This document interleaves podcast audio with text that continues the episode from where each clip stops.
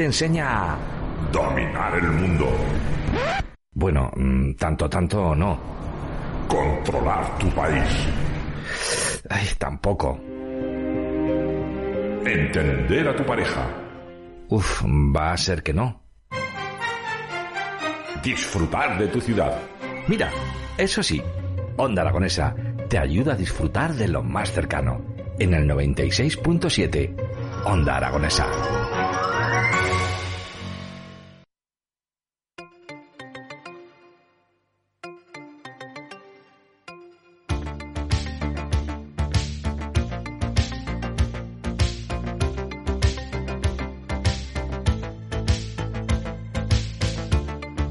12 y 5 minutos de la mañana y continuamos aquí a través del 96.7 de su dial en Onda Aragonesa. Y ahora vamos a hablar de un tema muy pero que muy interesante porque en la sociedad siempre existen figuras, vamos a decirlo así, agentes invisibles que nos protegen día y noche. Y no solo hablamos de policía, de cuerpos de seguridad, sino también hablamos de, de, consumidores, de cómo nos protegen. Por eso recibimos a José Ángel Oliván de la Unión de Consumidores de Aragón. Muy buenos días. ¿Qué tal estás? Bueno, un poquito atacado de alergia.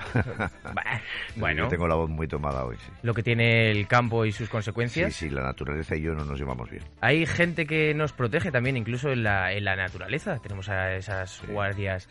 Pero cuéntanos, consumidores. Proteger a los consumidores. De eso va Ucaragón.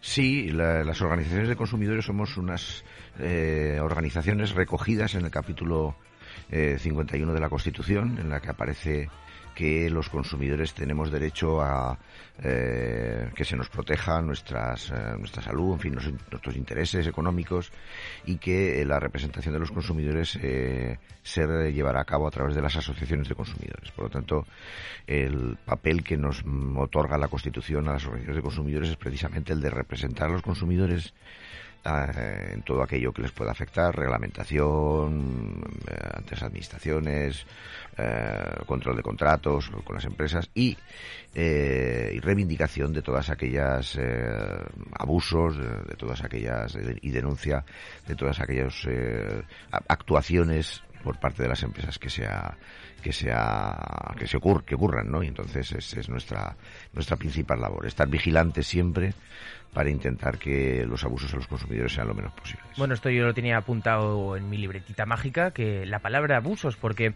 puede haber buena praxis en, muchos de los trabajos, pero también existe la mala y es ahí donde sale Eucaragón a proteger a, a esos socios. Sí, hay que a ver, nosotros cuando, cuando, hablamos de abusos hablamos de que eh, eh, determinadas empresas suele ocurrir con las cuanto más grande es la empresa, cuanto más eh, potente. potente. y cuanto más abarca, cuanto más clientes tiene, más proclive es a olvidarse de los intereses de sus clientes, a sentirse intocables por lo grandes que son y por lo importantes que y por la cuota de mercado que tienen y, y entonces es cuando empiezan los abusos. Eh, abusos que a veces pueden ser legales, quiero decir, que, pero que precisamente por eso, aunque sean unos abusos que puedan, digamos, eh, no estar transgrediendo ninguna ninguna normativa, eh, pues es cuando las organizaciones de consumidores intervenimos, ¿no? Mm. Intervenimos pues señalándolos, eh, reivindicando, reivindicando cambios normativos que permitan cambiar esto. Voy a poner un ejemplo de, hace muchos años, pero que se entenderá enseguida. Los que somos más mayores recordaremos que cuando se implantó la telefonía móvil nos cobraban, no existían las tarifas planas, nos cobraban por minutos consumidos, ¿no? Y dentro de cada minuto te cobraban un minuto entero, aunque solamente hubieras eh, consumido un segundo. ¿no? Bueno, pues eso era legal, quiero decirlo, la normativa no lo, no lo impedía y tardamos varios años de reivindicación, de pelea con las organizaciones de, con las empresas de telefonía, que ya sabemos que tampoco son muy muchas, son unas pocas, y que, Pero que, a fin de cuentas controlan el mercado de ellos. Y que tienen millones de, de, de, contratos y de clientes y que se sentían absolutamente intocables, ¿no? Decían, no, la normativa lo permite, nosotros lo hacemos, pero vamos a ver, me estoy cobrando por algo que no he, que no he usado, ¿no?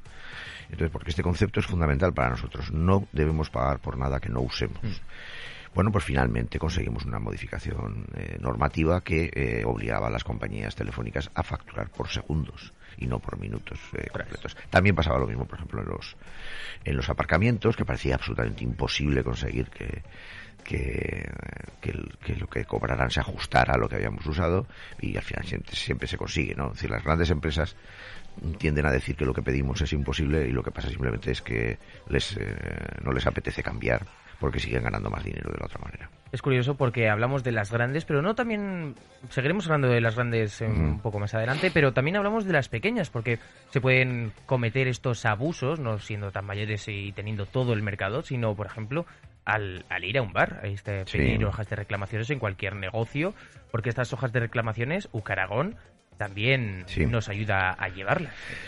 A ver, las hojas de reclamaciones, que también, eso, fruto del trabajo de las organizaciones de consumidores, conseguimos que se extendiera a todos los sectores eh, productivos. Eh, es un instrumento a, través del cual los consumidores, los clientes, eh, manifiestan su desacuerdo con una actuación de la empresa. Esa hoja de reclamaciones tiene una tramitación en el, en el Gobierno de Aragón eh, y eh, puede dar lugar a la apertura de expedientes sancionadores para las empresas en el caso de que la eh, conducta que se esté denunciando sea una conducta punible ¿no? por mm. parte de la Administración. Pero también pueden dar lugar al uso de un instrumento muy interesante que tenemos los consumidores en España, que son la, el arbitraje de consumo.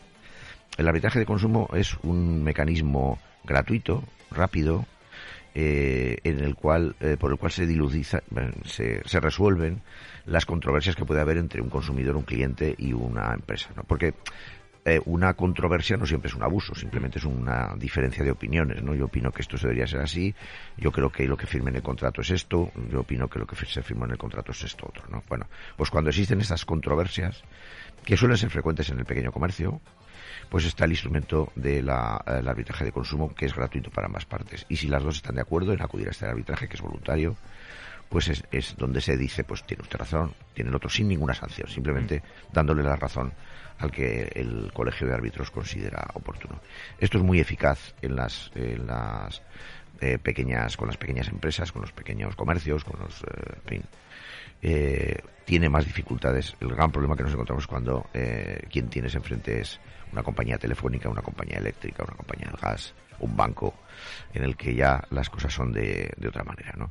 Entonces, en general nosotros, digamos que en el, con el comercio pequeño y mediano existe las controversias e incluso, bueno, claro que sí, habrá algunos eh, empresarios que sean un poco sinvergüenzas, no digo que no, pero en general no hay grandes problemas, ¿no? Y además si, existen estas diferencias de, de, opinión, tenemos un instrumento que funciona muy bien, que es el arbitraje de consumo, con lo cual digamos que los pequeños y los medianos empresarios eh, no nos preocupan excesivamente, porque los grandes abusos, los grandes problemas, el sitio donde perdemos más dinero los consumidores es siempre, siempre con las grandes empresas y los grandes sectores. Esto es muy difícil de luchar, el tener que... Primero me imagino que al centralizar las cosas en Madrid no es como una llamada o una reunión, simplemente el hecho de presentarte con, con, abogados. Bueno, depende, que decir, hay, de todo, ¿no? Eh, lo que sí es cierto es que eh, hay que recordar que una de las cosas que dice la ley en defensa de los consumidores es que el ámbito eh, de competencia es el de el domicilio del consumidor. A mí me da igual si la compañía de telefonía que tengo tiene su sede social en Madrid, en Barcelona o en Euskadi, me da igual. Si yo vivo en Zaragoza, el problema se resolverá en Zaragoza.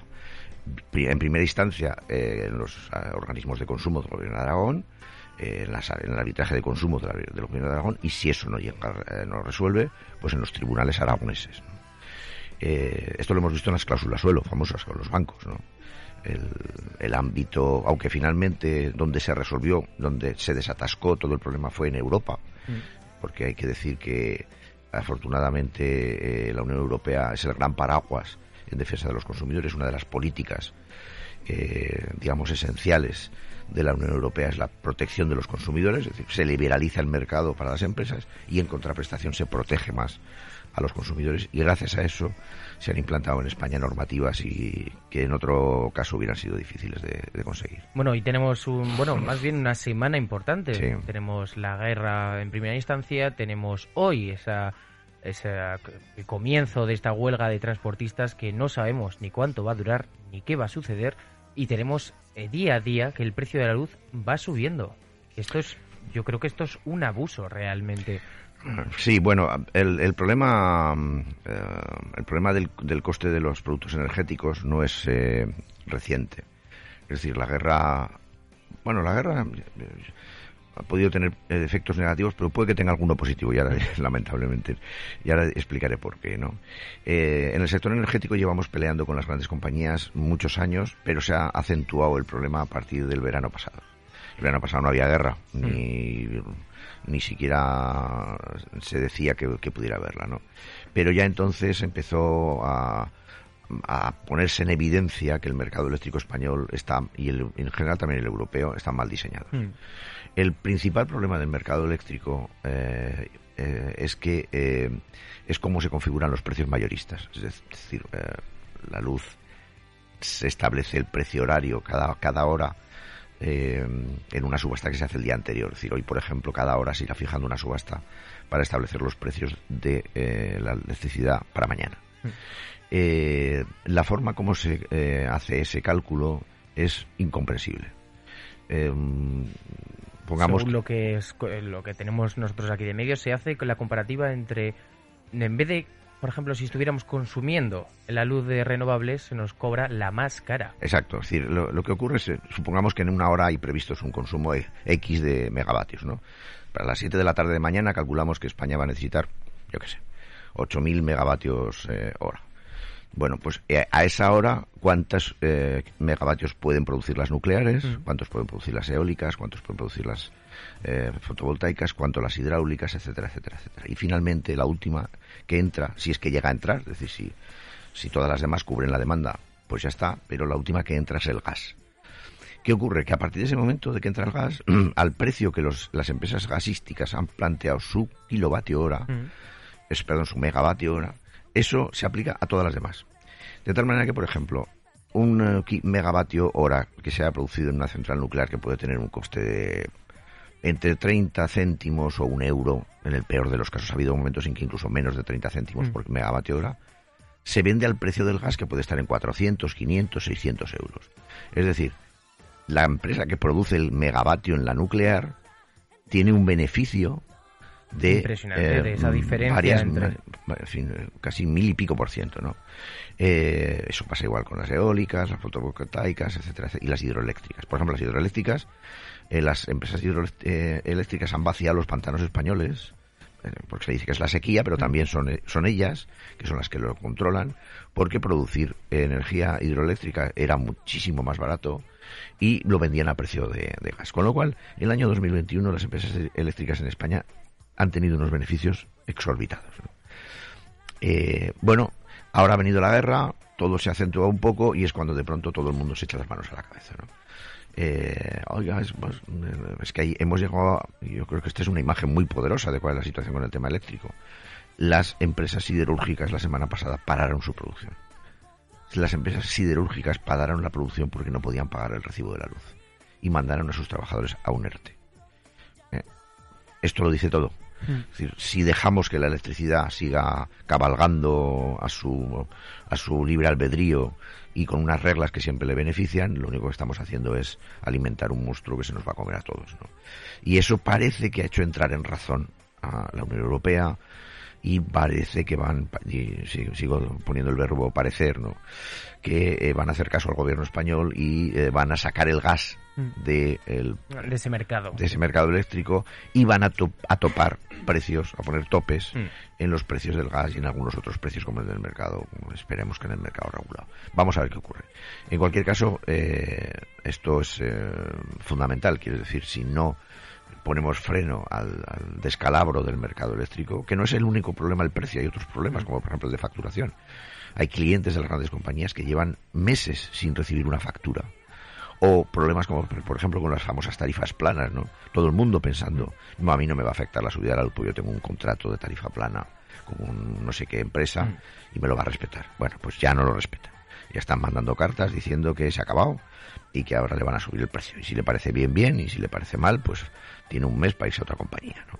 Es decir, que eh, eh, esta impunidad y desvergüenza con las que las compañías eléctricas están destruyendo el tejido económico y familiar de, las, em, de España tiene que acabar en algún momento. Bueno, es curioso porque parece que en España solo nos echamos a la calle por el fútbol. Porque por las cosas importantes no lo hacemos. Están subiendo el carburante a casi dos Y tenemos a la luz que en, su, máximos históricos, donde hace dos años eh, su valor era 10 veces menos, ¿Y qué vamos a hacer? ¿Qué podemos hacer para combatirlo? Bueno, nosotros la mañana, que es el Día del Consumidor, nos vamos a concentrar en la puerta de, la, de las oficinas comerciales eh, de dos grandes compañías eh, eléctricas de, en Aragón. Eh, una de ellas la más importante, que no voy a nombrar, y, nos vamos a concentrar precisamente para señalar esta, esta cuestión. ¿no? Hay que decir que contamos con el apoyo de grandes organizaciones, no, son, solamente vamos a ser los consumidores los que estaremos allí, nos han mostrado su apoyo los grandes sindicatos, UGT, Comisiones Obreras, la Federación de Barrios, el Consejo de Personas Mayores, etcétera, etcétera, los ecologistas de nación, es decir, hay toda una serie de, grandes organizaciones que, que se bueno pues que nos van a apoyar no mm. yo creo que esto poco a poco en la pandemia desde luego nos ha mm, ralentizado ¿no? nos ha ralentizado un poquito a todos y esperemos que poco a poco vayamos saliendo de este letargo y podamos empezar a, a poner el pie en pared y a decir esto esto se ha terminado no entonces vamos a ver cómo, cómo evoluciona. Eh, ya digo, el, afortunadamente la codicia de las empresas eh, energéticas ha sido tan desmesurada que creo que han pasado las rayas mm. de lo razonable y por lo tanto se han puesto en evidencia. Eh, a todos se nos pasa por la cabeza alguien que se ha pasado de lo razonable, bueno, pues las compañías eléctricas también se ha pasado de lo razonable con sus beneficios y, y por lo tanto probablemente parece ser que finalmente se les va a poner un poquito de control, ¿no? De, y que, y que en los próximos meses podemos ver mejoras importantes en los precios de, la luz. Bueno, el tema del petróleo también es, eh, eh, esperemos tema de actualidad y es tema de hoy. Exacto. Bueno, eh, vamos a ver la, la huelga de, los transportistas. Yo espero que se resuelva. tradicionalmente, cada vez que ha habido que ha subido el, el precio de los combustibles, ha habido eh, amenazas, bueno, ha habido movilizaciones de los sectores eh, de transporte y tradicionalmente han acabado consiguiendo sus reivindicaciones, es decir, pues ayudas, eh, compensaciones, etcétera. A principios de los 90 hubo una huelga por, por esto mismo, por el precio del combustible, cuando pasó a 100 pesetas, 60 céntimos, y estamos aquí no quejándonos aún, Hoy se ha empezado esa primera chispa con, con el precio que Llegará, yo creo que va a llegar a esos dos euros y creo que... Sí, sí, es probable que llegue y también es probable que, en un momento determinado comience a bajar, ¿no? Es decir, en el momento que, que los, el resto de productores... El problema con el mercado de los combustibles es que eh, alguien dice, eh, voy a reducir mi producción a la mitad y inmediatamente los precios de consumidor final suben. Bueno, pues esa gasolina que nos están vendiendo o ese gasoil que nos están vendiendo en ese momento no es el de la subida que está... Eh, que es un petróleo que lleva ahí seis meses. Exacto, quiere decir que entre que lo, lo extraen, lo transportan, lo refinan, etcétera, etcétera, y se ponen las gasolinas, han pasado seis meses. Es decir, estamos consumiendo un mm. petróleo, una gasolina, un gasóleo, eh, derivado de un petróleo que se vendió hace seis meses, a precio de hace seis meses. Sin embargo, lo pagamos a precio de, precio de lo que va a pasar a partir de ahora, mm. ¿no? Es otra de las... Eh, en fin, de cómo las grandes empresas y los grandes sectores se, aprovechan de los consumidores. Y cuando baje, tardará en bajar y entonces nos dirán no es que estamos todavía eh, vendiéndoles a ustedes el, combustible que, que, estaban vendiendo o sea que, estamos comprando a precio anterior no es decir que nos, nos cuentan la historia justo justo al revés Vamos a ver, eh, es cierto que el gobierno tiene instrumentos en su mano, basta mm. con que baje el, combustible, es un instrumento de recaudación de impuestos muy importante, basta con que baje eh, algo en ese sentido. Eh, también tendrá que haber acuerdos europeos. por otra parte, los franceses parece que van a tomar también alguna medida. Vamos, yo creo que en términos generales los gobiernos van a hacer lo posible y de pronto han descubierto que hay cosas que decían que eran imposibles, que sí que son posibles para eh, resolver este, este problema. Pero bueno, en cualquier caso, nos esperan unas semanas un poco movidas. Bueno, y para eso tenemos la concentración de mañana, este 15 de marzo a las 11 horas, en la sede de empresa, en la calle Cesaria Alierta, número 22. Exacto Y quiero que me hables sobre Ucaragón, estos qué servicios proporcionáis a la ciudadanía, cómo nos cuidáis. Bueno, a ver, eh, somos una asociación privada, partamos de ahí, es decir, no somos un ente público ni, ni contamos con ayudas del, gobierno de Aragón que, financia parte de nuestras actividades, pero somos una entidad eh, privada. Hay más, hay más organizaciones de consumidores no muchas en, Aragón, básicamente dos o tres más. Eh, algunas de las más famosas que aparecen en todos los medios no están en Aragón, solamente están en Madrid. Y, nuestra función es, por una parte, eh, lo que decíamos al principio, lo que nos marca la Constitución, representar a los consumidores, informarles. Esa es la parte más importante de que, yo creo que poco a poco lo vamos consiguiendo. Es decir, yo creo que ha calado la idea en los consumidores de que tienen derechos, hmm. de que tienen derechos. Es decir, que cuando van a una, a una tienda eh, hay cosas que una, o una empresa o contratan con una gran compañía, hay cosas que eso que esa compañía puede hacer y otras no. Y que además eh, tienen eh, ellos tienen derechos. Puede que no sepan exactamente qué derechos tienen pero para mm. eso estamos. Para que mm, se dirijan a nosotros o a las oficinas públicas. Existe una red importante de oficinas públicas en Aragón en las comarcas, en, los municipios, en Zaragoza y en varios barrios que ayudan con esta información. Y luego ya viene el, eh, el momento de la eh, reivindicación.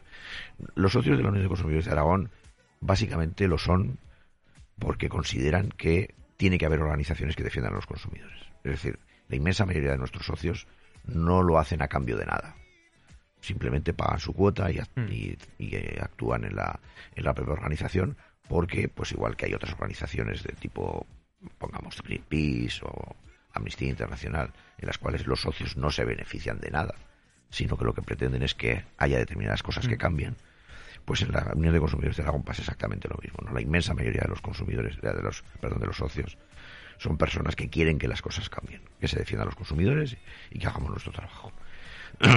También hay otros que, bueno, pues que vienen pues porque hay una cuestión concreta, el, las cláusulas suelo, las hipotecas, la estafa de los coches, en fin, mil, historias, y quieren que les ayudemos a resolver o a recuperar su dinero. Bueno, pues a partir de ahí, si hay que hacer gestiones, es cuando ya, eh, digamos que eh, hay que hacerse socio de la organización mm. para que esas gestiones se lleven a cabo.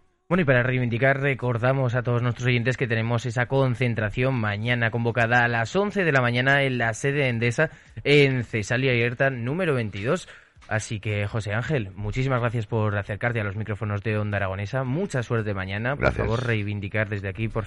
Yo no puedo ir, me pillarás aquí, pero por favor, eh, esto no puede continuar así. Lo haremos con mucha fuerza y con la ayuda de los medios de comunicación, que la verdad es que nos han eh, servido, han hecho un trabajo excelente en este sentido de la difusión de que los consumidores tenemos derechos. Bueno, y muchas gracias y sobre todo te emplazamos a que esta es tu casa, esta es tu nueva casa y puede, vente cuando quieras. Perfecto, aquí estaremos. Hasta luego. Un abrazo.